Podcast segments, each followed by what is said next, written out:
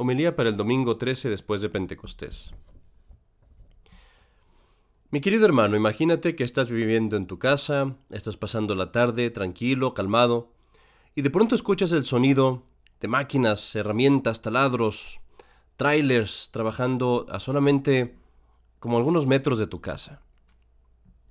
Sales preocupado y te das cuenta que allí, dos casas lejos de ti, se está construyendo una gasolinera. Mi querido hermano, estarías muy enojado. Te podrías pensar en todos los inconvenientes que esto te va a traer. Si eres el dueño de tu casa, vas a pensar cómo tu casa va a bajar de valor. Vas a pensar en todos los crímenes que pasan en una gasolinera, el tráfico que eso va a traer, el mal olor, el peligro. Todos esos factores feos que traería este hecho, que te traería este hecho. En pocas palabras, esta gasolinera destruiría tu, vecindario, destruiría tu calidad de vida. Y mi querido hermano, tú lucharías contra esto. Irías a juntas, tal vez incluso entablarías alguna demanda contra la empresa. En, algunos casos, en ciertos países, hasta la gente va y se pone en protesta, va y se pone en la misma obra para evitar que la gente pueda continuar trabajando lucharías con todas tus fuerzas porque tu casa depende de eso. Bueno, mi querido hermano, déjame usar este ejemplo y esta analogía para explicarte por qué los artículos del credo, los artículos de nuestra fe, son tan importantes. El credo de los apóstoles, ese credo que tú te aprendiste cuando eras niño, es la casa en la que vives, es la casa en donde descansa tu fe. Es la casa que tú necesitas para llegar y conservar, para conservar y llegar algún día a la vida eterna. Así pues, querido hermano, tú quizás quieras escuchar sermones de qué mal está la iglesia o qué mal están los, eh, modernistas o acerca de política y cosas así. Pero querido hermano, tú quizás escuchas un sermón acerca de los artículos del credo y te puedes decir a ti mismo, oh, estas cosas no son tan necesarias para mí, Incluso tal vez a veces, querido hermano, tú te encuentras con personas que niegan algún artículo del credo. Y tú te dices tal vez a ti mismo, bueno, esto no es tan importante, tienen su propia opinión, ellos tienen su opinión, yo tengo mi opinión, todos tenemos nuestra opinión. A final de cuentas, todos creemos en nuestro Señor Jesucristo, todos creemos en Jesús. Y puedes decirte a ti, hermano, puedes decirte a ti mismo, si niegan este artículo del credo, no es, no es tanto problema, no es una cosa tan grave. Pero sí lo es, mi querido hermano, sí lo es. Porque piensa en el ejemplo que te acabo de dar. El credo de los apóstoles es tu casa en la fe. Y si alguien viene y trata de atacar, aunque sea un artículo del credo, lo que están atacando es tu casa. Y así como tú no descansarías si alguien viene y demuele tu casa y empieza a destruir las paredes y empieza a tornar a tumbar los cuartos, si no descansarías si alguien viene y empieza a construir una, estación, una gasolinera cerca de tu vecindario, y pelearías contra eso. ¿Cómo es posible que descanses? Cuando algo, alguien viene y ataca y trata de demoler un artículo de tu fe para construir en su lugar alguna otra monstruosidad, una falsa religión.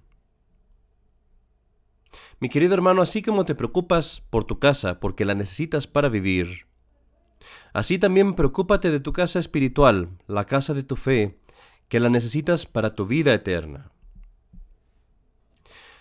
¿Ves pues, mi querido hermano, qué importante es el defender tu fe y el no permitir que ataquen a la fe? Y hoy te quiero hablar de un artículo de la fe, que es uno de los más atacados en nuestros días.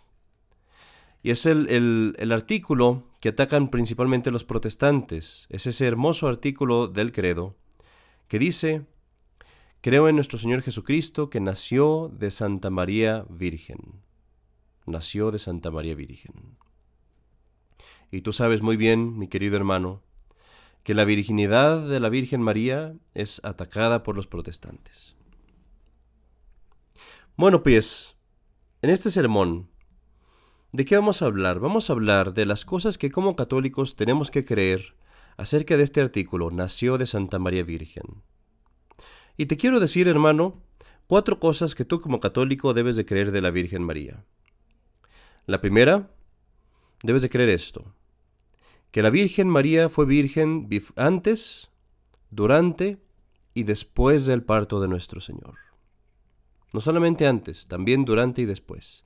Debes de creer también lo que la Iglesia nos enseña, que la Virgen María es verdaderamente, en el sentido más estricto, Madre de Dios.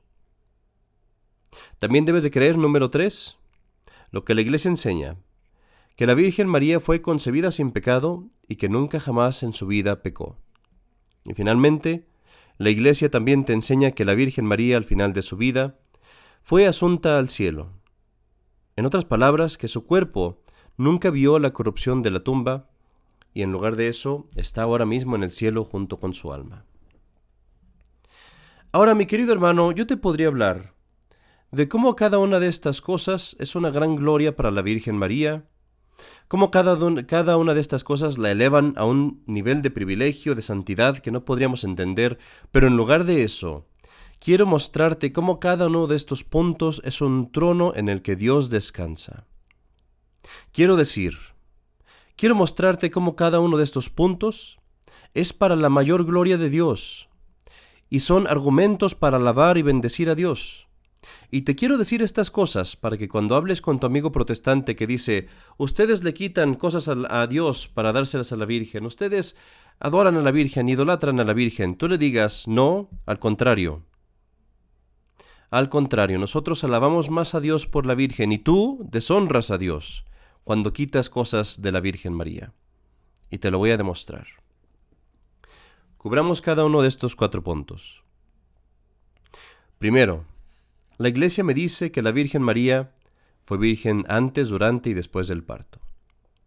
Y esto quiere decir que no conoció a San José en la forma en la que se conocen los esposos, ni antes del nacimiento de nuestro Señor, y quiere decir también que durante el nacimiento de nuestro Señor, el proceso natural que se da en todas las mujeres y en todos los nacimientos, no ocurrió en la Virgen María. El nacimiento de nuestro Señor fue enteramente milagroso, milagroso, enteramente sin dolor. Y esto quiere decir también que después del parto, la Virgen María nunca tuvo otros hijos y que en ningún momento tuvo los tratos del matrimonio que tienen todas las parejas. Ella y San José vivieron como un hermano y una hermana.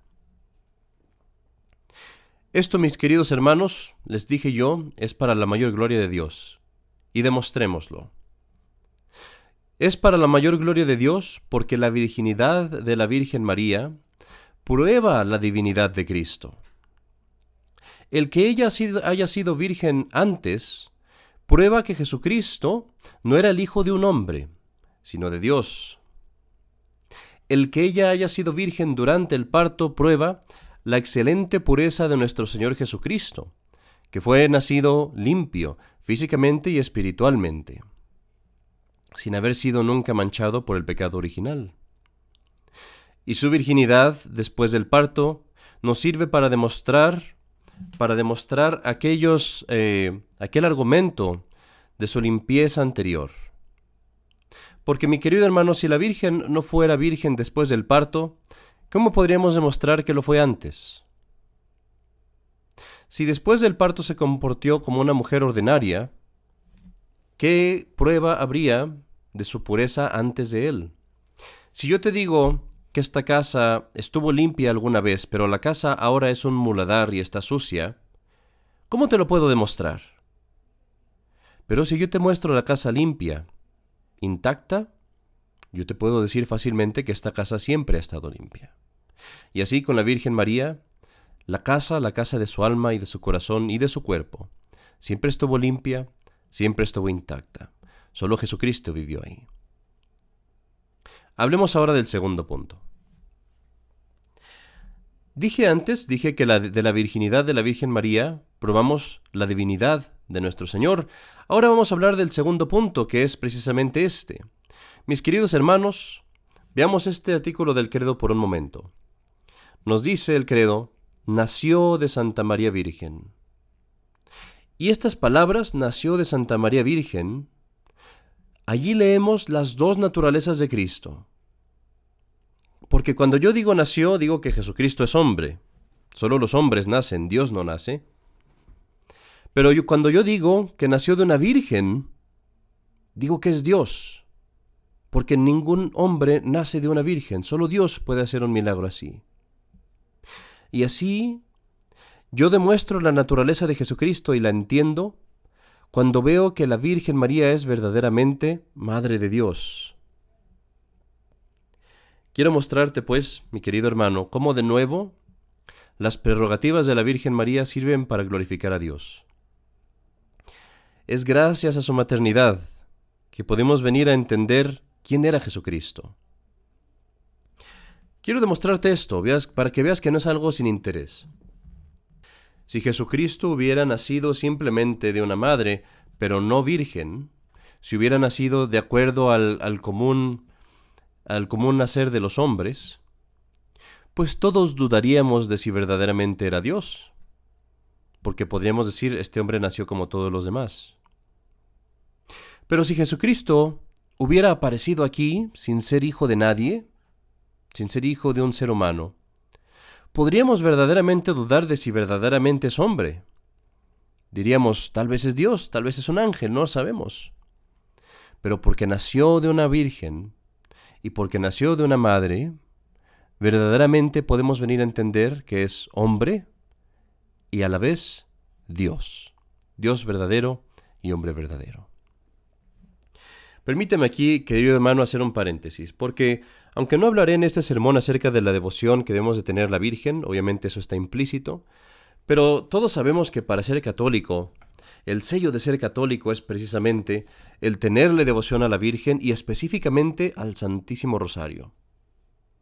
Y para eso te quiero contar una pequeña historia. Tú sabes que en el siglo XVI muchos misioneros viajaron a Japón, misioneros de España, de Portugal, viajaron a Japón para convertir a los pueblos del Asia. Entre estos misioneros iban varios franciscanos y dominicanos. Ahora, mi querido hermano, en el Japón mucha gente se convirtió en católica y muchos eran muy fervorosos del rosario. Pero como tú ya lo sabes, hubo una gran persecución especialmente en el 1600 y de ahí en adelante Japón empezó a decaer, los políticos empezaron, los emperadores empezaron a perseguir a los católicos y esta persecución fue de las más tremendas que hubo en el mundo. Las muertes que se hicieron fueron crudelísimas. Y fue tan grave la persecución y tan sangrienta y tan voraz que lograron expulsar o matar a todos los sacerdotes que había en el país hasta que no quedó más que uno solo y finalmente ninguno. Ahora, mi querido hermano, te quiero demostrar que ser católico equivale a rezar el rosario y a ser devoto a la Virgen María. Aquí está la prueba. Una vez que lograron expulsar a todos los sacerdotes, estos emperadores paganos del Japón quisieron crear una pequeña placa, un grabado en una placa de cobre, que mostrara el catolicismo, y querían crear esto para ponerlo en todas sus fronteras, en todos los puertos, y que así quien quiera pisar el puerto en Japón, se le iba a demandar que pisara esta imagen, que era un símbolo del catolicismo. Tenía que ser una imagen que demostrara el catolicismo, que no hubiera lugar a error. Pues mi querido hermano, ¿sabes qué fue esta imagen? En este grabado pusieron una imagen de la Virgen María mostrándole dándole el rosario a Santo Domingo, mientras detrás de ella estaban de pie una multitud de japoneses tomando el rosario en sus manos. Mi querido hermano, incluso los paganos saben que la Virgen María y el rosario son partes esenciales del catolicismo. Déjame terminar, pues, con los otros dos puntos que comenté. El tercer punto que debemos de creer es que la Virgen María fue libre de todo pecado, que no tuvo el pecado original, aquella mancha que nos viene de Adán y Eva, que no tuvo tampoco ningún pecado actual ni venial. Ella nació en el estado de gracia y se conservó en el estado de gracia toda su vida. Y este punto, mi querido hermano, dile a tu amigo protestante, este punto también es para la mayor gloria de Dios. Porque la Virgen María y su perfección es la vindicación de la creación de Dios, de la creación del género humano. Porque piensa en esto, mi querido hermano, ¿para qué nos creó Dios? ¿Cuál fue su propósito? Era para santificarnos, para darnos, llenarnos de gracia y llevarnos algún día al cielo. Para eso nos creó Dios. Pero piensa, mi querido hermano, cuánta gente en el mundo recibe la gracia de Dios. ¿Cuántos de nosotros recibimos todas las gracias de Dios? Al contrario, las más de las gracias que Dios nos manda las rechazamos. Las más de las gracias que Dios nos manda las rechazamos. Muchas veces toca Dios a nuestra puerta y no lo escuchamos. Y esto no somos nosotros nada más, es todo el género humano. Todos somos así, todos hemos pecado. Hasta los hombres más santos han cometido pecados, hasta los hombres más santos han rechazado la gracia de Dios alguna vez. ¿Y entonces qué? ¿Me dirás tú que la creación de Dios falló? ¿Me dirás tú que acaso Dios falló en su plan? Lejos de nosotros el decir eso, al contrario, sabemos que Dios ha triunfado en su plan. ¿Y sabes cómo lo sabemos? Porque vemos este triunfo de Dios, que es la santidad, la inmaculada concepción, la gracia que hay en la Virgen María. Si no fuera más que por ella, que Dios hubiera creado el género humano, hubiera valido la pena, mi querido hermano. Hubiera valido la pena. Y así toda la creación se justifica, y toda la obra creadora de Dios y todas sus decisiones se justifican, como dice la, Biblia, la sabiduría se justifica en sus obras. Toda la creación de Dios se justifica en la pureza de María, en la virtud de María, en la gracia de María, en la perfección de María. Allí se muestra la omnipotencia de Dios. Terminamos pues con el último punto, mis queridos hermanos, que nos enseña la Iglesia de la Virgen, y es que la Virgen María fue asunta al cielo, que su cuerpo nunca vio la corrupción, nunca vio la putrefacción de los cuerpos muertos, al contrario, ella subió al, al cielo en cuerpo y alma. Y esto no lo dudes, querido hermano. También le puedes decir al protestante, esto también es para la mayor gloria de Dios. Porque por este privilegio de la Virgen se prueba la fidelidad de Dios a sus promesas. Ahora que hemos visto a la Virgen ascender al cielo, nadie puede dudar que Dios nos va a recompensar. Nadie puede dudar que Dios nos hará resucitar en nuestros mismos cuerpos. Nadie puede dudar que las puertas del cielo se han abierto para aquellos que las escogen, porque Dios nos ha mostrado esto, la verdad de estos hechos, porque hay un, ser humano que ya está gozando de todas estas recompensas, de todas las recompensas que él había prometido, incluso la resurrección del cuerpo, y esa es la Madre de Dios, la Virgen María. Mis queridos hermanos, continuemos la misa el día de hoy o santificando el domingo, y pidámosle a nuestro Señor sobre todo, que aumente en nuestros corazones la devoción a la Virgen María, Madre de Dios, Ahora, querido hermano, ya sabes que si alguien niega un artículo del credo o se atreve a ponerlo en duda, esta no es una cosa sin daño, no es una cosa inofensiva. Este hombre está destruyendo tu casa. Está demoliendo aquello que tú necesitas para la vida eterna. No temas, pues, el confrontarlos, y especialmente confrontarlos si se atreven a negar este hermoso artículo de nuestra fe. Nosotros creemos que la Virgen María fue siempre virgen, porque eso prueba la divinidad de Cristo. Nosotros creemos que es verdaderamente Madre de Dios, porque esto prueba su naturaleza humana y su naturaleza divina.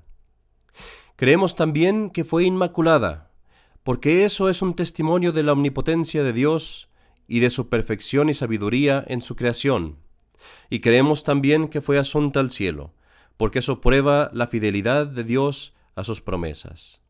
Y todas estas cosas, mis queridos hermanos, las resumimos cuando decimos en la Santa Misa, creo en Jesucristo, que nació de Santa María Virgen. En el nombre del Padre y del Hijo y del Espíritu Santo. Amén.